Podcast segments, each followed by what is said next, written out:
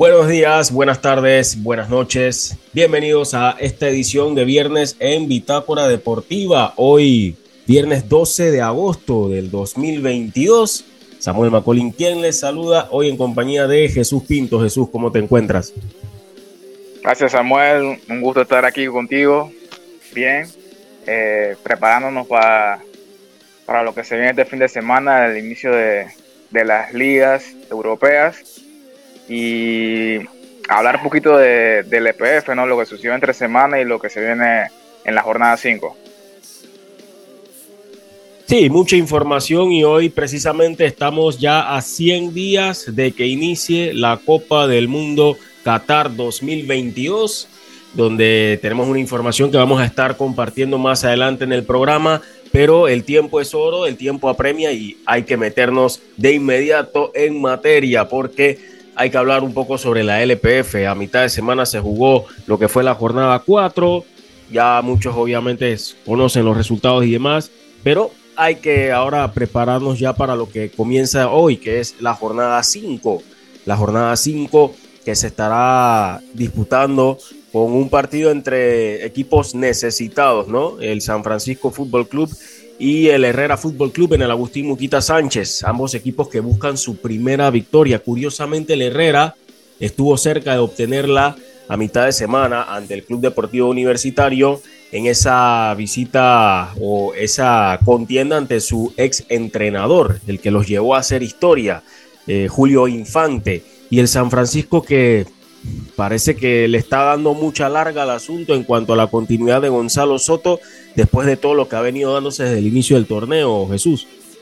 Sí, un San Francisco que, que no viene jugando bien desde hace eh, varios meses atrás, lo veníamos diciendo.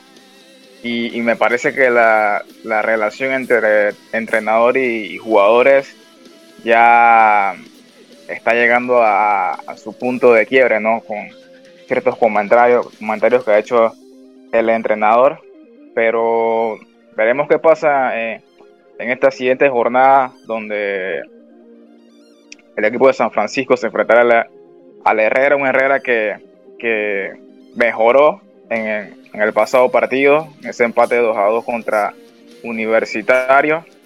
Y si no estuviera Joseph Cox, creo que hubiera ganado el partido, ¿no? Pero es bueno que el Herrera venga de, menos a más. Ahora veremos qué pasa contra San Francisco, que, está urgido de puntos, ¿no?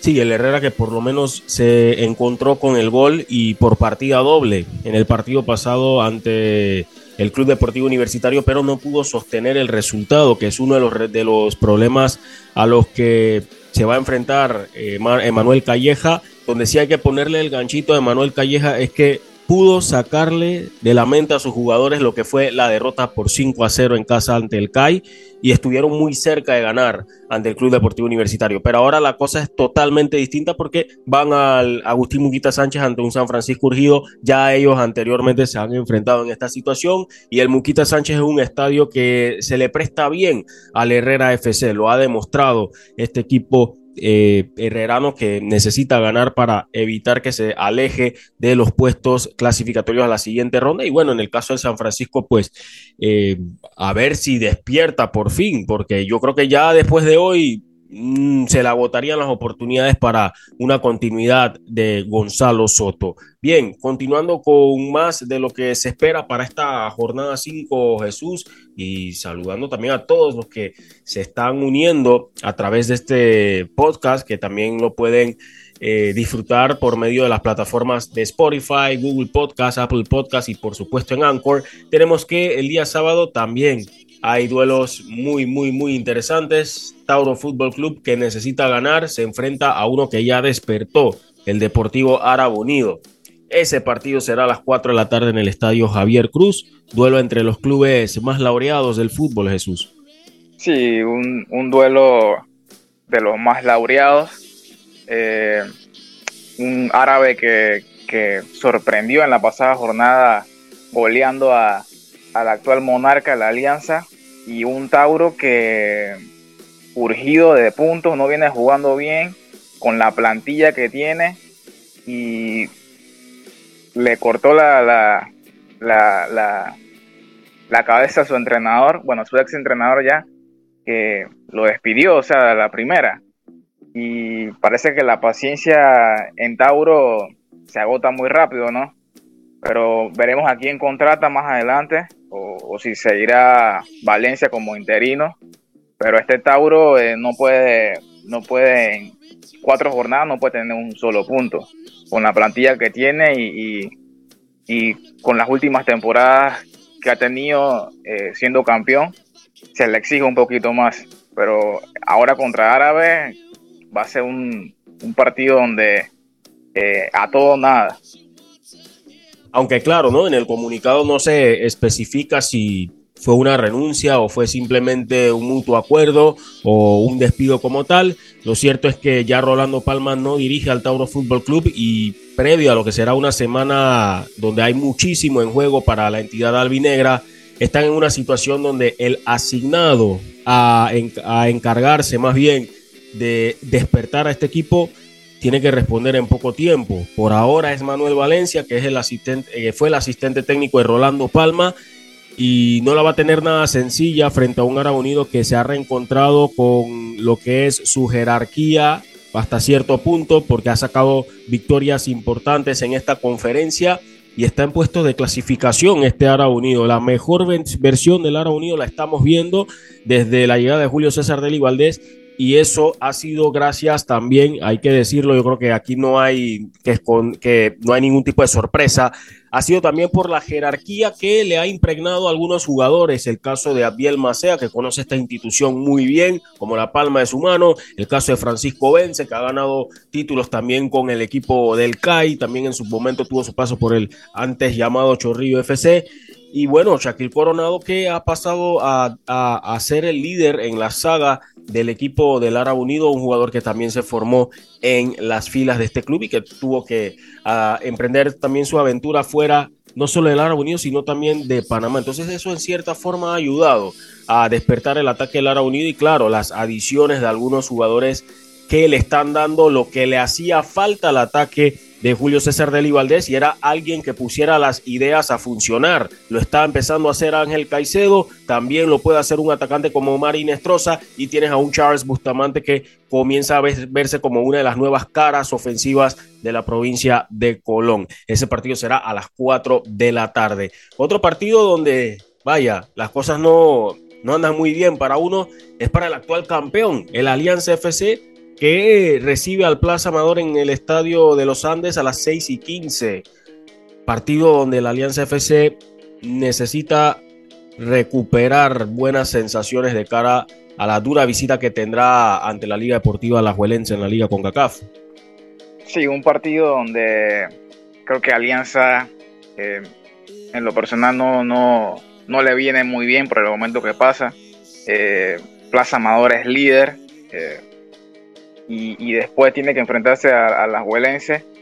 Es, hay que ver cómo, cómo Jair, con la experiencia que tiene, Jair Palacio, eh, administra a sus jugadores, eh, si sacrificará algún torneo o algún partido para, para sacar puntos, no sé, porque la Alianza no, no, no puede estar abajo siendo el campeón, eh, se, se, le exige un poquito más.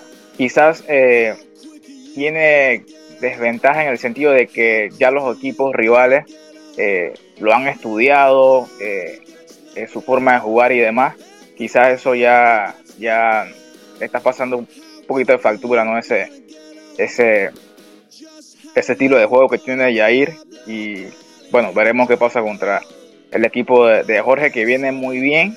Eh, es líder con siete puntos y, parece que, que no va, no va a bajar la guardia de cara a, este partido. Claro, igual se va a encontrar a un rival difícil, el rival que los dejó fuera de la posibilidad de meterse en la siguiente fase del semestre anterior, una alianza que está viéndose afectado por situaciones extracanchas, según por ahí se, se conversa, también eh, eh, se platica, perdón, he tenido también la oportunidad de escuchar algunas cosas que por personas un tanto cercanas a, al club y demás. Y bueno, vamos a ir investigando más o menos de qué se trata esto, ¿no? Con miras a lo que será esa previa a la Juelense Alianza. Eh, no sé si por ahí el asunto tiene que ver con lo de los premios y demás, las bonificaciones por ser campeón, pero si ese es el caso, Jesús, déjame decirte con el debido respeto de la plantilla, indistintamente de que fueran campeones o no, ya ellos estaban clasificados a Liga con CACAF, tan pronto se metieron a la final. Entonces, creo que no es buen momento como para dejar que, si eso es el problema, dejar que eso se sume como un peso que evite que este equipo pueda mostrar una, una mejor disposición al momento de encarar los partidos, porque eh, se ve que hay algo mental que está afectando al plantel y parece, parece que, que futbolísticamente no es algo que sea fácil de solventar. Y en el caso de Plaza Amador, que viene de a mitad de semana de, un empate, algo polémico ante Potros del Este, un partido donde parecía 0 a 0, pero Potros del Este al final pudo rescatar ese punto. La alianza que viene de perder por goleada ante el Ara Unido, goleada que no recibía la alianza, no recibía tres goles desde enero del 2021. Bien, cerrando el sábado, Potros del Este recibe al Sporting San Miguelito. Sporting San Miguelito que viene recientemente de obtener su primera victoria en lo que va de este torneo al vencer al Tauro Fútbol Club por 3 a 1. Ahora tendrá que ir al Estadio Javier Cruz para tratar de imponerse ante unos potros del este que se adaptan al rival y que te pueden complicar sobre todo en las segundas partes. A ver qué depara este duelo que se, se estará jugando a las 8 y 30 en el Javier Cruz. Sí, un, potro del este que en lo personal eh, ha sorprendido. Eh, eh, la pasada temporada tenía muy buen juego, pero no, no sacaba los puntos, los partidos, no los ganaba. Y esta, este torneo parece que es lo contrario, no juega bien y saca los partidos adelante. Creo que Sporting no, no la va a tener fácil en este partido y, y más porque se viene partido de, entre semana de, de CONCACAF League y va a ser un duelo interesante, ¿no? Un, potro que, que, como tú lo dijiste, contra Plaza eh, recibieron un gol al 90 y minutos después empataron el partido. Entonces es un equipo que, que lucha, que no, que no, que no, no se rinde y va a ser un duelo muy, muy interesante. Veremos si, si, si se se, recupera de cara ese juego. Lo que sería interesante ese duelo eh, contra la saga del Plaza. Bueno, contra la saga del, del, Sporting, ¿no? Hay que también considerar algo.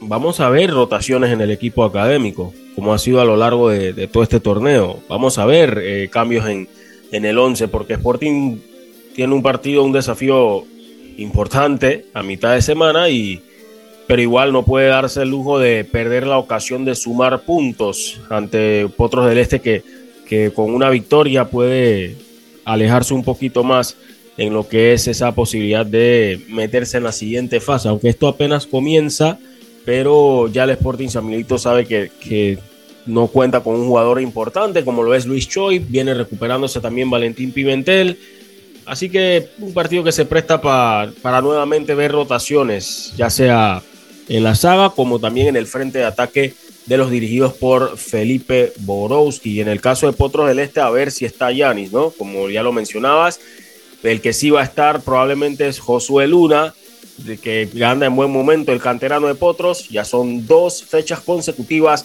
anotando gol. Y el día domingo, la jornada cierra, pero en el interior del país hay dos duelos interesantes. A las 4 de la tarde, Club Deportivo Universitario ante el Club Atlético Independiente. Duelazo, el 1-2 de la conferencia oeste. Se miden en el estadio Virgilio Tejera en Penonomé a las 4. Universitario que eh, tiene como sinónimo a Joseph Cox. Siete goles en cuatro partidos y el CAI intratable. No ha recibido goles en 10 partidos y no solamente el colectivo funciona en la parte defensiva, sino también su arquero César Zamudio, que a mitad de semana detuvo un penal como tú lo bien me lo, mencionas, un CAI intratable. Esa es la palabra. Sólido en defensa y, sólido en ataque. Eh, contra Chiriquí con, con 10 jugadores. Goleó al equipo chiricano. Increíble. lo que está haciendo el equipo de, Franklin Narváez, pero se va a encontrar contra un universitario que, que viene jugando bien defensivamente, sigue teniendo esas carencias, pero tiene a un Joseph Cox que, que la toca dos veces y la, y la manda a guardar, ¿no? Así que será, será un duelo eh, interesante, eh, ese de Cox contra, contra Kai, a ver si, si, si tiene esa, o si sigue con esa, esa contundencia en el ataque de, Universitario. Este es la primera, esta es la primera prueba de fuego para Joseph Cox, se puede decir Jesús. Correcto, yo creo que sí, porque teniendo en cuenta eh, el rival, el momento de, de, Kai, eh, para mí sí creo que, eh, como ya lo mencionamos, Kai está volando en apenas cinco jornadas, pero, pero sí creo que sería la primera prueba de fuego para, para el jugador de universitario, que lleva siete goles y, ya empató a, a Huitrago en, en el pasado torneo. Y, a Ávila ya hable correcto. Y calcular cuánto, cuánto eres en el torneo ya, ya es difícil, ¿no? Sí, y, a Víctor Ávila que precisamente lo va a ver ese día domingo, ¿no? Cuando se enfrente Universitario ante CAI. Vamos a ver si, si lo de Joseph Cox es muy parecido a lo que sucede con algunos delanteros italianos, guardando las proporciones que tú, tú y yo sabemos y muchos saben lo que sigue en el fútbol internacional, de que hay delanteros en Italia que llegan a su nivel más alto después de los 27 años. Algo así está sucediendo con Joseph Cox, Jesús. Puede ser. Eh, hay casos muy puntuales, como tú lo dices, en el fútbol internacional, como como Chiro Inmóvil, Higuaín, que, que se desataron después de los 27 años, ¿no? Lucatoni, Fabio Cuagliarella. Exactamente. Pero hay que ver, eh, Joseph Cox mencionó también que, tiene una revancha también en, el fútbol internacional. Eh, quizás este torneo, eh, quizás va a ser eh, este año el, el, único torneo donde lo veamos, ¿no? Porque con el momento que está y puede que, le saque una oportunidad afuera. Puede que salga nuevamente, puede que salga nuevamente Joseph Cox. Vamos a ver, ojalá, ojalá, porque después de Envigado, todas las demás oportunidades que le han salido eh, no, le han, no le han resultado como se hubiera esperado, ¿no? Pero a ver si puede de pronto eh, retomar ese, ese buen nivel y esa referencia de gol que se tenía. Va a ser un duelo interesante. Obviamente, Julio Infante ha tenido que planificar mucho su estrategia defensiva para detener un Kai que llega por donde sea y a la velocidad que sea y no importa con la cantidad de pases que sea. Es un equipo rápido, preciso y que tiene el arco medido ceja en ceja. Se ha visto, se ha visto. Muy dinámico lo del Kai. Tremendo lo que está haciendo por ahora eh, Franklin Narváez porque ha revolucionado también su forma de, de guiar al grupo, ¿no? Recordemos que no es la primera vez que dirige a este equipo, pero pasó un tiempo considerable sin haber dirigido en primera división precisamente al CAI. Y cerrando la jornada, Atlético Chiriquí, que necesita hacerse fuerte en casa, recibe al Veraguas United que viene de ganar a mitad de semana ante el San Francisco por 3 a 1. Sí, un Atlético Chiriquí que, que tiene que mejorar ese partido contra CAI. Eh, eh, en lo personal fue un desastre. Creo que eh, que te hagan tres goles con un jugador de más, no, no, no me parece presentable para el equipo de, del Atlético Chiriquí. Y un Veragua que contra San Francisco, el primer tiempo no fue bueno y en el segundo tiempo fue, fue otro equipo, un equipo más, más contundente, más, más aguerrido y, pudo aprovechar esos errores también de, San Francisco. Contra Chiriquí veremos, creo que un duelo más parejo, creo que, que Veraguas eh, ya se quitó esa, esa presión de, no tener goles en, cuatro partidos. Y ahora veremos contra el Atlético Chiriquí que a los dos le urge eh, sacar eh, puntos si quieren clasificar a los playoffs. Sí, y vamos a rescatar palabras que había mencionado el propio Dairon Pérez, director técnico del Atlético Chiriquí, de que parecía que el equipo pensó que las cosas se iban a hacer más fáciles cuando tenían a un hombre de más y que de pronto ese exceso de confianza forzó a que el equipo o llevó a que el equipo no se mantuviera esforzándose al máximo o no mantuviera esa intensidad y lo terminó pagando. Eso fue lo que sucedió con el equipo del Atlético Chiriquí. En propias palabras de Dairon Pérez, el fútbol te cobra y eso fue lo que ocurrió, que como bien haces énfasis, fue algo poco presentable para un equipo que desde muy temprano en el partido estaba con un hombre de más y encima desperdiciando un penal. Entonces son cosas, son cosas a, resaltar, ¿no? En, en, en cuanto al Atlético Chiriquí, cosas que para muchos le, se le hace un poco incongruente, ¿no? Desde muy temprano que tengas un hombre más y, no lo consigas aprovechar. En fin, en el caso del Veraguas United, pues, a ver, una, dura prueba por, para un equipo que, si lo comparamos con el resto de las plantillas en la conferencia oeste, parece ser la, la, de menor ranking, por así decirlo, ¿no? Parece ser la de menor ranking, pero a ver qué tanto puede conseguir en su visita ante el Atlético Chiriquí que necesita, necesita también reaccionar. Bueno, eso en cuanto a los partidos para esta, esta jornada 5 que arranca hoy viernes. Recuerden que ustedes pueden estar pendientes a la acción a través de nuestros minutos a minutos en arroba bitácora PMA en Twitter, por supuesto que sí. Ahí vamos a tener reportes en tiempo real de lo que acontezca en los partidos. Bueno, Jesús, nos mantenemos en el fútbol local porque hay que hablar de los partidos de ida de la Liga de Fútbol Femenino.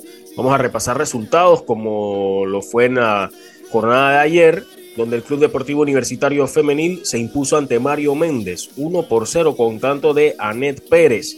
Un resultado que todavía deja la llave abierta para el potencial que tiene Mario Méndez FC a nivel femenino y que sin duda va a buscar eh, hacer un buen uso de eso en casa en el Estadio San Cristóbal, pero ayer Universitario demostró la importancia de saber jugar en tu cancha y ahí se vio reflejado el resultado. Un equipo que se hizo fuerte y lo, terminó ganando con el tanto de Anet Pérez.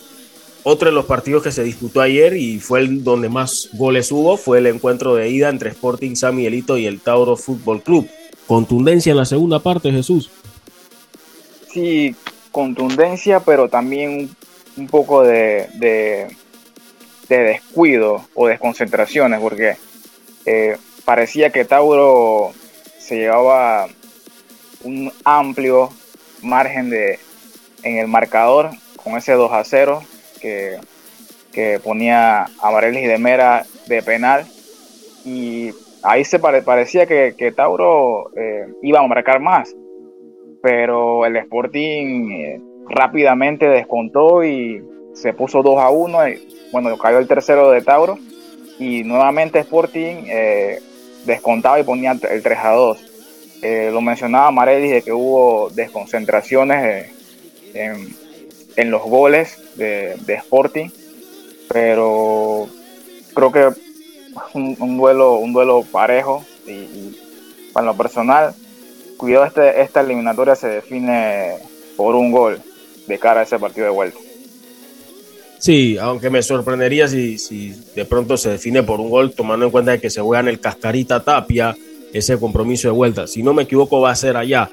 Otro de los duelos fue la victoria del Plaza Amador ante Atlético Nacional, 1 por 0, con tanto de Yannick Sabatista. Ya al minuto 75 fue donde consiguió el tanto la jugadora del Plaza Amador, ex Atlético Chiriquí.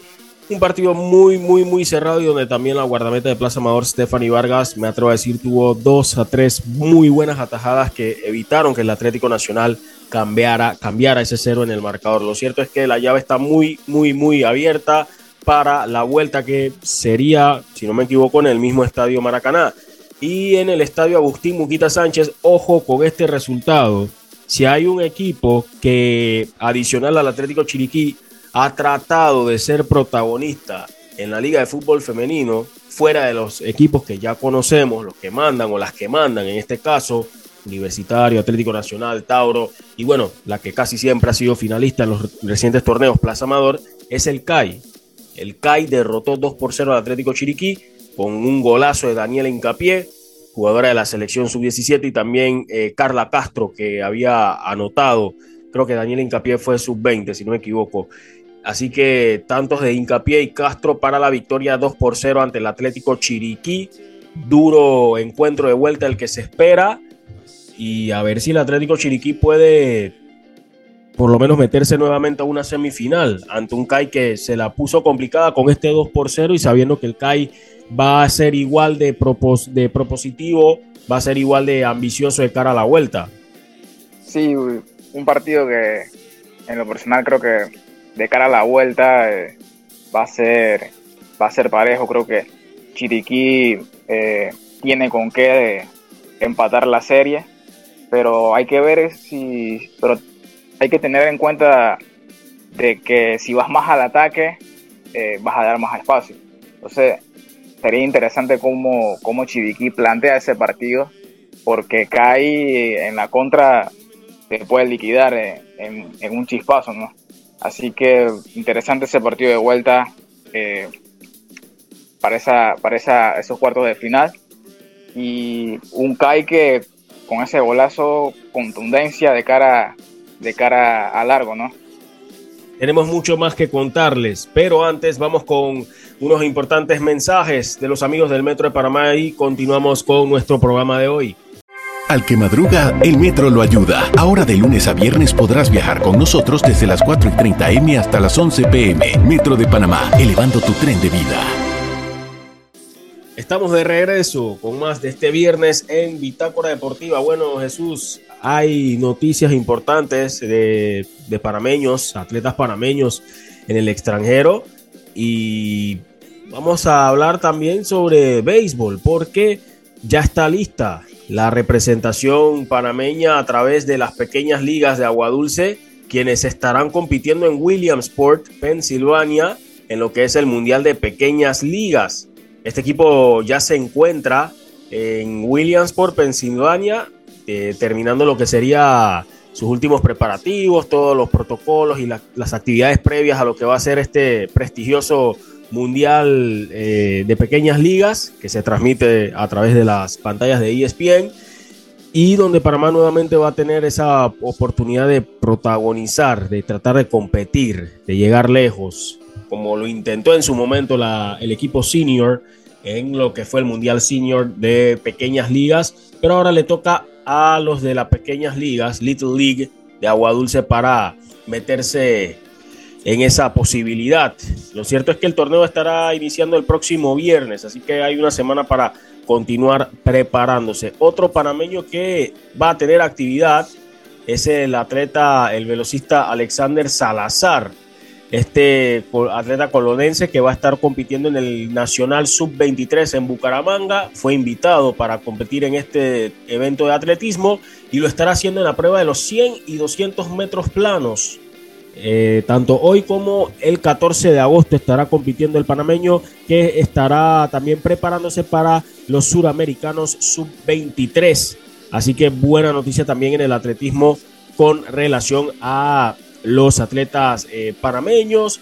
Otra buena noticia también es la de Carla Navas que estará compitiendo en el Mundial de Atletismo eh, confirmado ya, va a ser en Liverpool en, el mes de octubre, así que la panameña de 17 años es, se alista ¿no? para esta importantísima y, e histórica cita mundialista en cuanto a la gimnasia. En el ciclismo está la panameña Wendy Ducro que estará uniéndose al equipo eh, Soltec Team eh, Continental de Energías Renovables, empezando lo que sería su preparación de cara a sus próximos compromisos deportivos. Así que más ciclistas panameños, no solo en la rama masculina, sino también en la rama femenina, están siendo considerados por equipos profesionales para competir en importantes eh, carreras, importantes eventos eh, de cara a lo que será esta temporada o a lo que es esta temporada 2022, cada vez más elevando el nivel de Panamá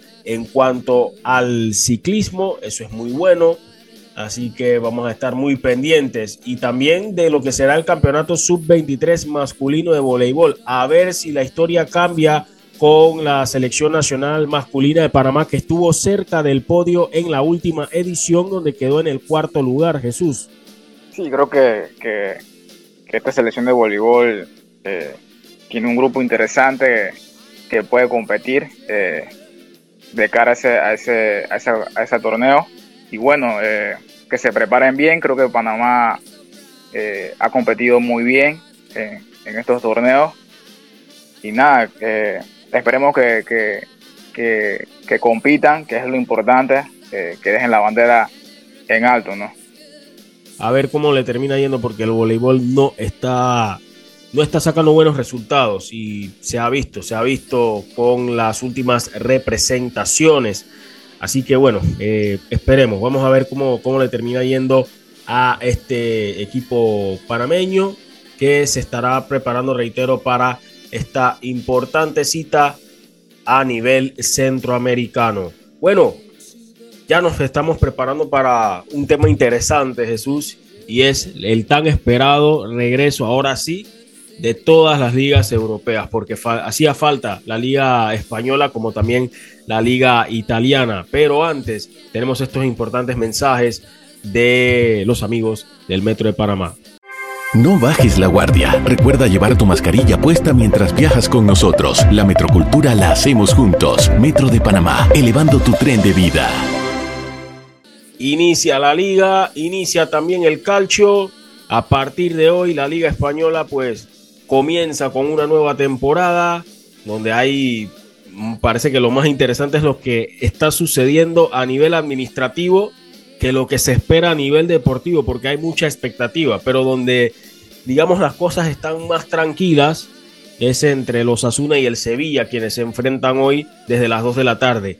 Pero hay una situación que está envolviendo o que involucra a varios clubes en la Liga Española y hay dos de ellos que han estado bajo la lupa, caso del Barcelona con su situación de cuándo o a cuántos jugadores podrá inscribir para iniciar el torneo.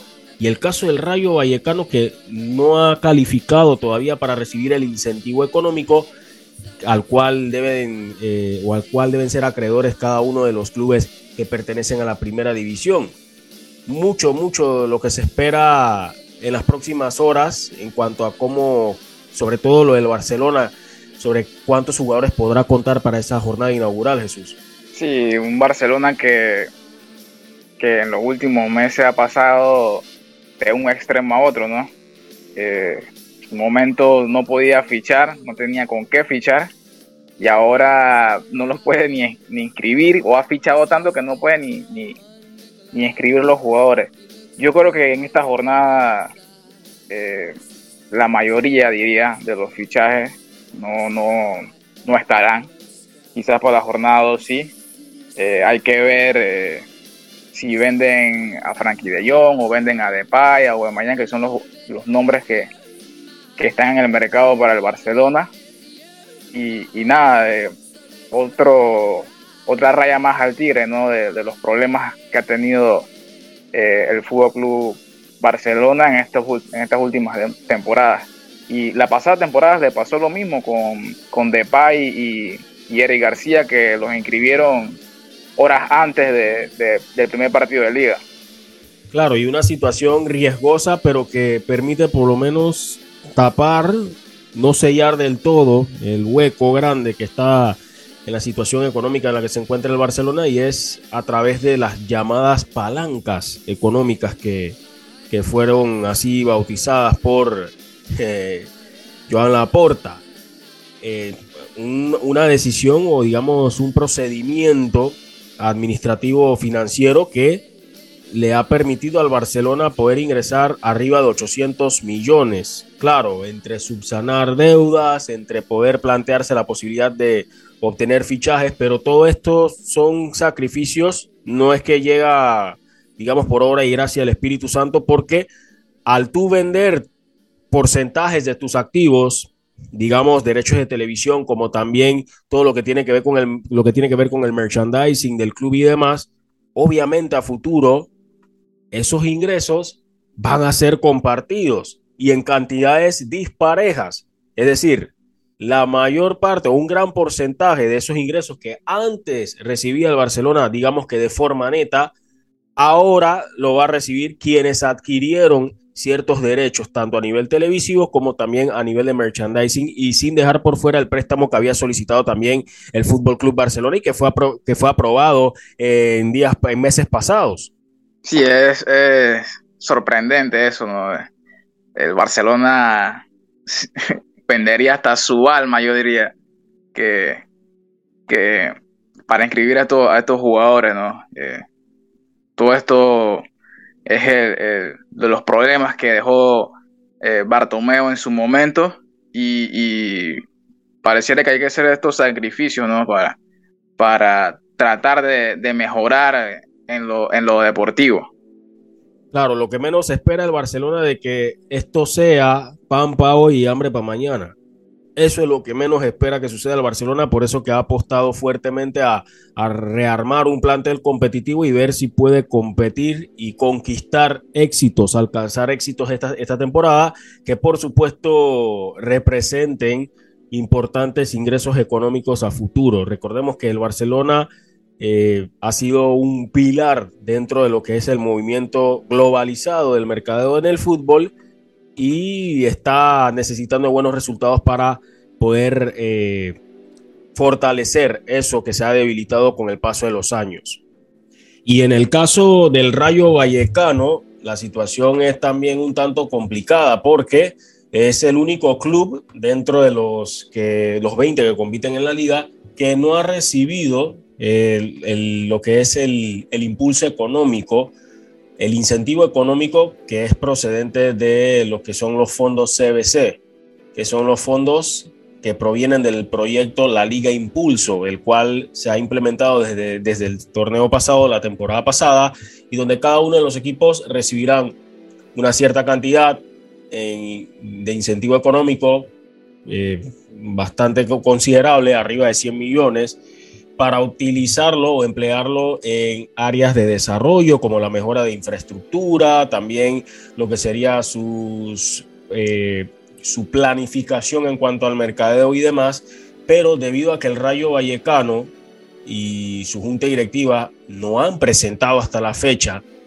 un plan en cuanto a la remodelación o la construcción de un nuevo estadio, así también han estado eh, exentos de la presentación de sus compromisos de modernización, de estrategia de mercadeo, de mercadeo, perdón, eso ha hecho que el Rayo Vallecano no reciba este impulso económico y podría recaer en una situación de descuento de puntos, porque se supone que todos los clubes habían acordado eh, hacerse cargo de ciertas responsabilidades para poder hacerse acreedores de este impulso económico, este fondo que no es un, tampoco un dinero regalado, sino un dinero que tú tienes que ponerlo en, en inversión y que tienes creo que un lapso de aquí a 10 años, no me acuerdo cuánto es el plazo para irlo pagando eh, paulatinamente. El caso del Rayo Vallecano es bastante, bastante preocupante porque hasta se ha dicho que su junta directiva, presidida por el señor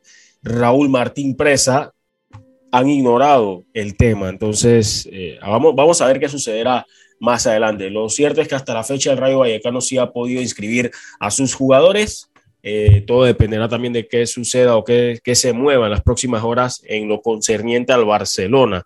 Ya por ahí se habla de que hay una cuarta palanca activada y que esta podría ayudar a inscribir a prácticamente la mayoría del plantel. En fin, eso en cuanto a la situación de la Liga Española, por lo menos lo que, lo que más está dando de qué hablar a nivel del inicio de la temporada, situaciones obviamente administrativas, pero que son noticias porque influyen directamente en lo que puede pasar en la cancha. Como ya dijimos, dos de la tarde, Osasuna ante Sevilla.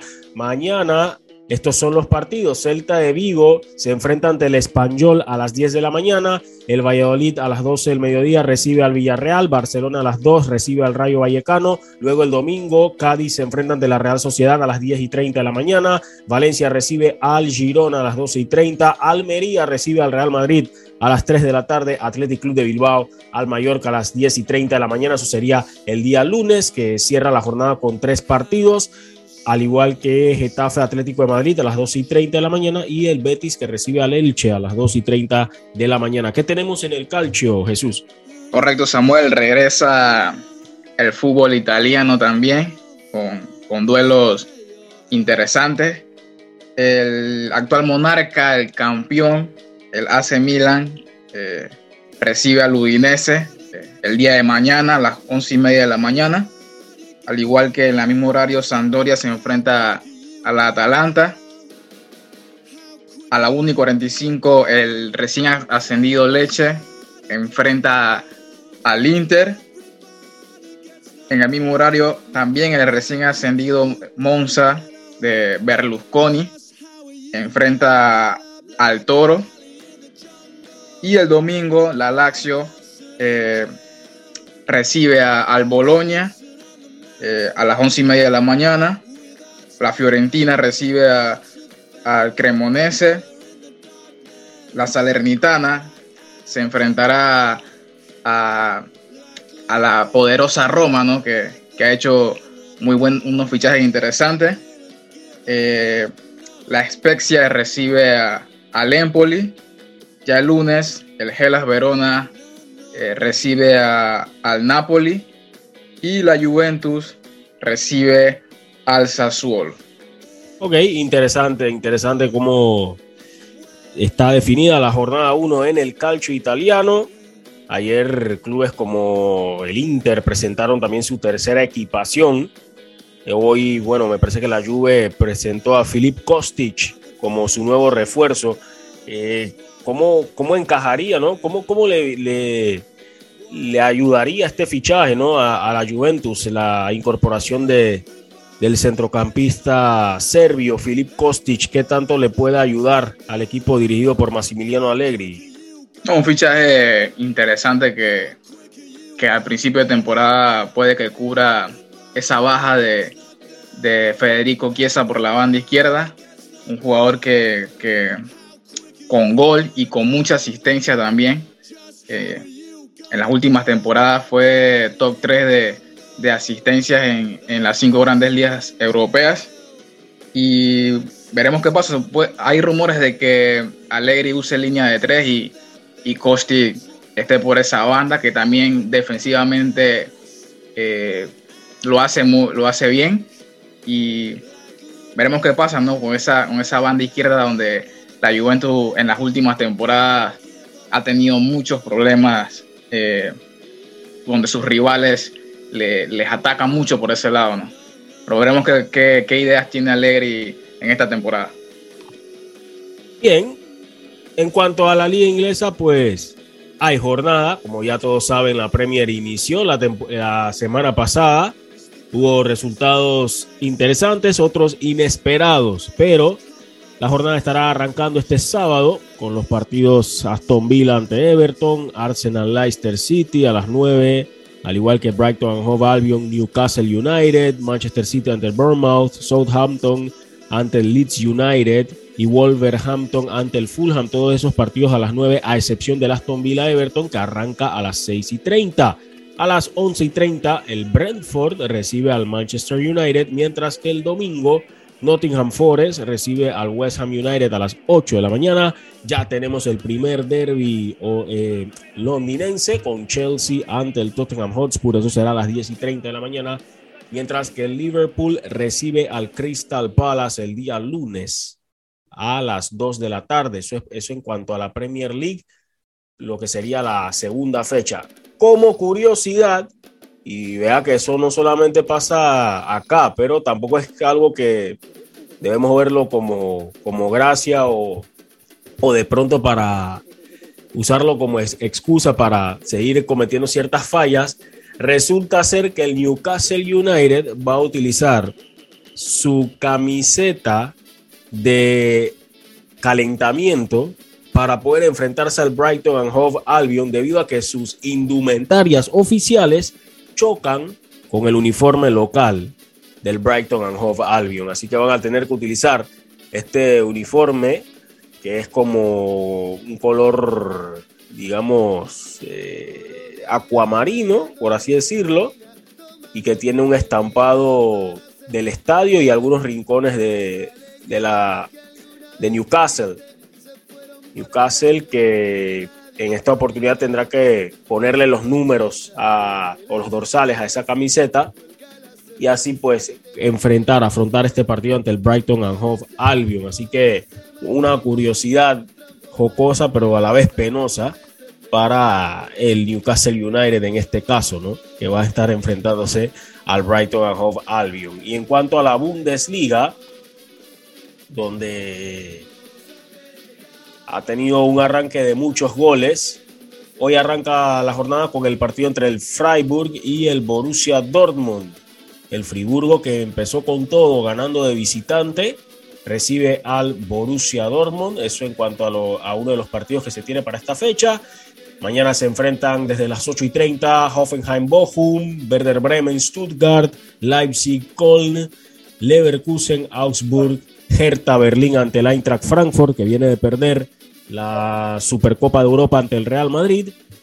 Y también desde las 11 y 30 se enfrentará el Schalke 04 ante el Borussia Mönchengladbach y el domingo el Mainz ante el Unión Berlín a las 8 y 30 y a las 10 y 30 el Bayern Múnich ante el Wolfsburgo. Eso en cuanto a la Bundesliga, Jesús.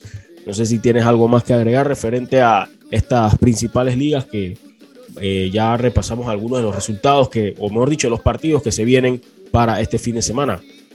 Sí, interesante ese, ese partido entre Freiburg y, Borussia Dortmund. Freiburg que, que la pasada temporada eh, estuvo cerca de, meterse en puestos de, de Champions, ¿no? De hecho, creo que su momento fue eh, segundo lugar. Pero duelo interesante, viene de ganar. Así que creo que va a ser un, partido, un partidazo entre todos. Y estén pendientes porque más adelante vamos a tener los parlay tips de los amigos de Big Fat Pigs. Y tiene mucho que ver con estas ligas y una que por ahí se nos estaba quedando por fuera, que es la League On. Así que muy pendientes a lo que nos tiene preparado Big Fat Picks para esos que se atreven a meterle a las, apuestas deportivas. Bien, nos mantenemos en el fútbol internacional porque ya tenemos semifinales en la Copa Libertadores y también en la Copa Sudamericana. ¿Qué te parece, Jesús, si empezamos con la Copa Sudamericana? Porque, vaya, hubo resultados más que más que interesantes, ¿no? Por ahí un equipo que hizo historia, que es el Melgar de Perú, ayer dejó fuera de la, competencia al equipo del Inter de Porto Alegre. Así que el dominio brasileño todavía está, pero está más equilibrado en la Copa Sudamericana, porque en, en, las semifinales se estarán enfrentando Sao Paulo ante Atlético Goyanense. Me sorprendió que el Goyanense dejara fuera al Nacional de Uruguay, así que con todo y Luis Suárez no pudo el bolso meterse a las semifinales. Mientras que Independiente del Valle, que cerró fuerte en casa ante el Deportivo Táchira, se enfrentará al Melgar. ¿Qué te parecieron estos cuartos de final, Jesús? sorprendente lo de, lo de Melgar, el equipo peruano, que a mi parecer fue, fue el mejor en, en la serie futbolísticamente hablando. Creo que en la ida eh, pudo haber ganado el partido. El arquero brasileño del Internacional fue figura del partido. Y nada, creo que es justa la, la clasificación del equipo peruano que, que puede dar la, la sorpresa, ¿no? Bueno, ha dado la sorpresa, pero quizás eh, ganando el, el, campeonato sería ya algo eh, sorprendente y extraordinario. Sí, remontándonos a lo que había hecho Cienciano por allá por el 2000, 2001, si no me equivoco. Bueno, otro también eh, resultado interesante, por supuesto, fue lo del Sao Paulo, que sobrevivió ante el Ceará y lo ganó en penales, el equipo del Sao Paulo se metió en penales el Sao Paulo a lo que son las semifinales de la Copa Sudamericana y se enfrentará a otro brasileño como lo es el Atlético Goyanense. Fue un partidazo ese Sao Paulo, ese se, hará Sao Paulo. Y bueno, el Táchira que dio una gran batalla en la ida, pero no pudo hacerlo en la vuelta ante el Independiente del Valle que cambia entrenadores, cambia gran parte de la plantilla por la venta de los jugadores pero sigue siendo protagonista por lo menos en uno de los dos torneos continentales más importantes de la Conmebol. Y esto te dice mucho de la planificación deportiva de este, de este club ecuatoriano que ha dado pasos agigantados en poco tiempo, no solo a nivel de resultados, sino también a nivel de estructura. Fíjense el, estadio que tienen, ¿no? el nuevo estadio que tienen, en colaboración con un banco muy popular, reconocido allá en el Ecuador y que a nivel deportivo se está convirtiendo en una de las grandes revelaciones, está teniendo protagonismo al punto como lo tuvo en su momento la Liga Deportiva Universitaria. Interesante lo del Independiente del Valle, Jesús. Muy interesante, creo que eh, el equipo de Independiente del Valle es el ejemplo de cómo administrar eh, un club, deportiva, económicamente hablando y deportivamente también, ¿no? Hace unos años, si no mal recuerdo, llegó una final de, Libertadores y también eh, sabe lo que es ganar la, la, Sudamericana. Así que muy bien por el equipo ecuatoriano que, que le sacan jugadores, pero sigue trayendo nuevo talento que le dan resultados. Y al igual que en la Sudamericana, también en la Conmebol Libertadores, por lo menos un club brasileño va a estar en la final. Por lo menos un club brasileño va a estar en la final. Y es que en las semifinales también hay dominio brasileño. Tres de los cuatro semifinalistas son brasileños, incluyendo el bicampeón Palmeiras, que logró una hazaña increíble ante el Atlético Mineiro a mitad de semana, Jesús. Sí, increíble lo de, lo de Palmeiras, que, con dos jugadores menos, con nueve en cancha, pudo eh, aguantar y, llevar el partido a, eh, a penales, ¿no? Increíble lo, lo, del equipo de, Abel Ferreira. resaltar también de este entrenador, sigue haciendo eh, cosas interesantes con este equipo de Palmeiras y pareciera que este, este bicampeón no tiene techo. Vamos a ver si son capaces de lograr el tricampeonato, porque o sea, yo veía al Mineiro como una seria amenaza para este equipo del Palmeiras, pero ya muchos por ahí ven, ven posible que el Flamengo sea el que lo derrote en una tentativa final, siempre y cuando logren superar al paranaense que se metió en un partido dramático, polémico, cuestionado y que dejó en dudas por ciertas intervenciones en el bar, por un gol anulado a Estudiantes de La Plata que podía haberlos adelantado. Y cómo se termina definiendo este partido, ¿no? Eh, con ese gol ya sobre tiempo de reposición de Víctor Roque al minuto 90 más 6 y que desató el enojo de toda la, entidad pincharrata del Estudiantes de La Plata que se molestaron, sobre todo por el gol anulado, y, y, no se aguantó tampoco su presidente, Juan Sebastián Verón, quien en Twitter, perdón, en Instagram, colocó una historia diciendo Conmebol haciendo lo de Conmebol. Que en pocas palabras, pues, eh, da a entender de que hubo mano negra o hubo trampa para dejar fuera a Estudiantes de La Plata. Una jugada bastante, bastante dudosa, apretada, lo del fuera de juego que se señaló para evitar que Estudiantes de La Plata tomara la ventaja en ese partido, Jesús. Sí, con polémica el equipo de, de, Felipe Escolari se metió a, semifinal y lo de hecho en, redes sociales, en nuestras redes sociales de Bitácora Deportiva hubo comentarios eh, de, fanáticos argentinos que mostraban su molestia del resultado, ¿no? del, del, arbitraje en ese partido. Y otro que ganó, resolvió de visitante, fue Vélez Sarsfield. Vélez Sarsfield pudo llevarse la victoria para meterse en semifinales y siendo un paso histórico también para este club argentino que se mete a semifinales después de eliminar a otro argentino como lo era Talleres de Córdoba. El equipo de Talleres de Córdoba que perdió 1 por 0 en casa ante Vélez Sarsfield, quien ahora se estará enfrentando ante el Flamengo en las semifinales. El Flamengo que hizo su trabajo, cerró bien la llave en casa no tuvo mayores dificultades para poder meterse en las semifinales nuevamente de la Conmebol Libertadores. Un Flamengo que, reitero, se perfila como la gran amenaza, la gran amenaza para eh, sobre todo el Palmeiras. Si, si se quiere ver las cosas desde un tono de favorito, de un desde un tono un tanto anticipado sobre quién podría ser finalista. Pero bueno, vamos a ver qué sucede. Lo cierto es que ya ese, ese digamos, sería el último cupo para definir de cara al Mundial de, de Clubes. Creo que sería el último. Hay que ver también la situación en Oceanía y en el continente africano. Bueno, Jesús, vamos con unos importantes mensajes de los amigos del Metro de Panamá y volvemos con el cierre de esta edición de hoy.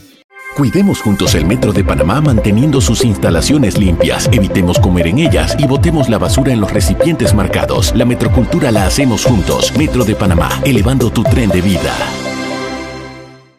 Llegó el momento de saber qué es lo que viene en el fin de semana o cuáles son, mejor, dicho, las recomendaciones para el fin de semana. ¿Qué es lo que no se puede perder cada uno en cuanto al deporte? Las recomendaciones para presenciar algún partido, algún evento que requiere la atención, el cual no pueden perderse ninguno. Así que vamos con las ones to watch, pero antes de ir con las ones to watch, vamos con las ones to pick de los amigos de Big Fat Picks. Así que tomen nota a quienes le meten a las apuestas, apuestas deportivas, tomen nota de las recomendaciones de Big Fat Picks porque a muchos les fue bien en el béisbol a mitad de semana. Así que esto es lo que tienen los amigos de Big Fat Picks. Un saludo a todos los amigos que escuchan el podcast de Bitácora Deportiva. Estos son los ones to pick de Big Fat Pick para el fin de semana. Con el regreso del fútbol europeo les tenemos seis pronósticos para los encuentros de este fin de semana, comenzando en la Liga Española con Real Madrid Moneyline, Villarreal doble oportunidad. En la Premier League inglesa, Manchester United doble oportunidad. Para la Ligue 1 del fútbol francés, el encuentro entre el Mónaco y el Stade Rennes ambos marcan y el Olympique Marseille doble oportunidad. Terminamos en el fútbol italiano con la Roma Money Line. Estos son los ones to pick, recordándoles seguirnos en nuestras redes sociales, arroba BigFatPick en Instagram para suscribirte a uno de nuestros paquetes de apuestas. Saludos y disfruten los partidos.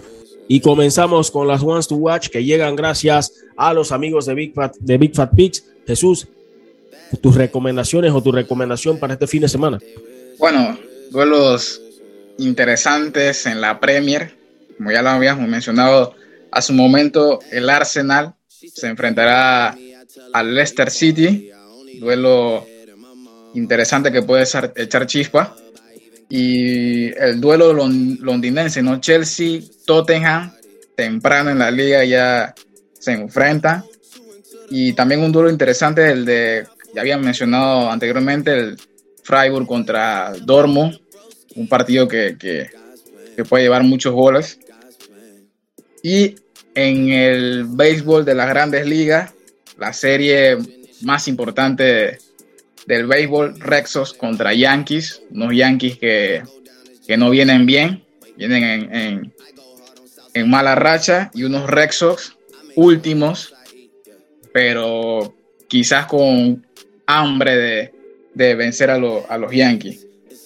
Otro duelo interesante son los Mex contra los Phillies. Phillies que siguen en la pelea por, ese wild card y los Mex que, quieren mantener ese liderato en, la conferencia. Y otro partidazo que se viene en las grandes ligas, San Luis contra Milwaukee. Un partido que, o una serie que puede definir eh, quién se llevará esta división, la división central.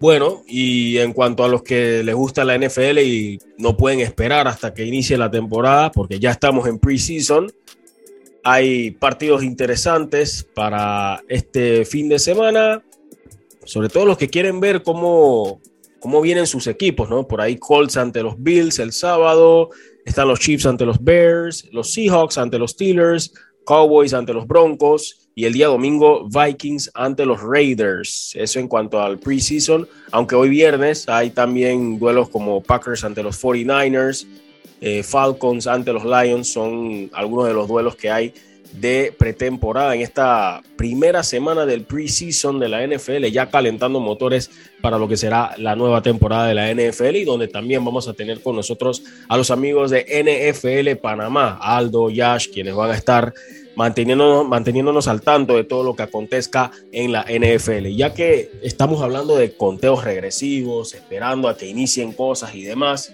ya estamos a 100 días de que arranque la Copa del Mundo Qatar 2022. Jesús, hubo una noticia importante esta semana que me gustaría que compartieses.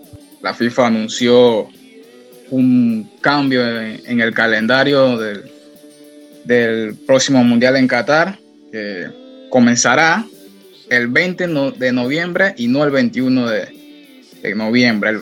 el partido entre Qatar y Ecuador será el, 20 de noviembre.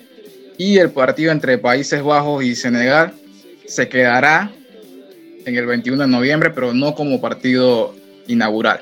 Bueno, se movieron los calendarios o por lo menos el orden de los partidos para no, no interrumpir esa tradición de que el primer partido tenía que ser el, el equipo sede aunque bueno, hemos visto que en otros mundiales eh, de pronto ha sido un tanto diferente, ¿no? Por ahí recuerdo Corea y Japón, donde el primer partido fue el campeón del mundo, Francia, ante Senegal. Entonces hubo obviamente sus, eh, sus cambios, ¿no? Así que lo cierto es que vamos a tener por lo menos un día menos de espera en cuanto a la Copa del Mundo. Así que es una muy buena noticia, es una muy buena noticia para los amantes del fútbol Vamos a estar pendientes también de qué es lo que acontezca, los anuncios que se vayan a dar en los próximos días sobre amistosos y demás, y donde tiene también que ver con nuestra selección nacional de Panamá, que pese a que lastimosamente no va a estar en la Copa del Mundo, va a estar lo más probable fogueándose ante alguna que otra selección que sí va a estar. Bueno, Jesús, hemos llegado al final de esta edición de hoy, de lunes, perdón, de viernes en Bitácora Deportiva. Los esperamos el día lunes, eso sí, con más información, con todo lo que acontezca este fin de semana, lo que va a ser una semana plagada de, información también, mucho que, comentar y que esperemos o que, haya salud primero que todo, Dios primero, para poder disfrutar de todos esos eventos y asimismo compartir eh, con ustedes esa información en medio de la faena que toca hacer. Así que ha sido un gusto poder compartir contigo, Jesús. No sé si tienes algo más que agregar. Igual para ti, Samuel, un gusto estar compartiendo contigo. Nada, ha sido un programa muy completo de, mucha información y se viene un fin de semana cargadito de, actividad deportiva y Bitácora Deportiva eh, les, estará al tanto ¿no? de, esa información con, fútbol internacional, eh, béisbol de las grandes ligas y principalmente el EPF eh, con el minuto a minuto, ¿no? Nada, que tenemos al tanto de, para brindarle esa, esa información en nuestras redes sociales, Bitácora Deportiva en Twitter y Bitácora Deportiva en Instagram. Nos vemos, que estén bien.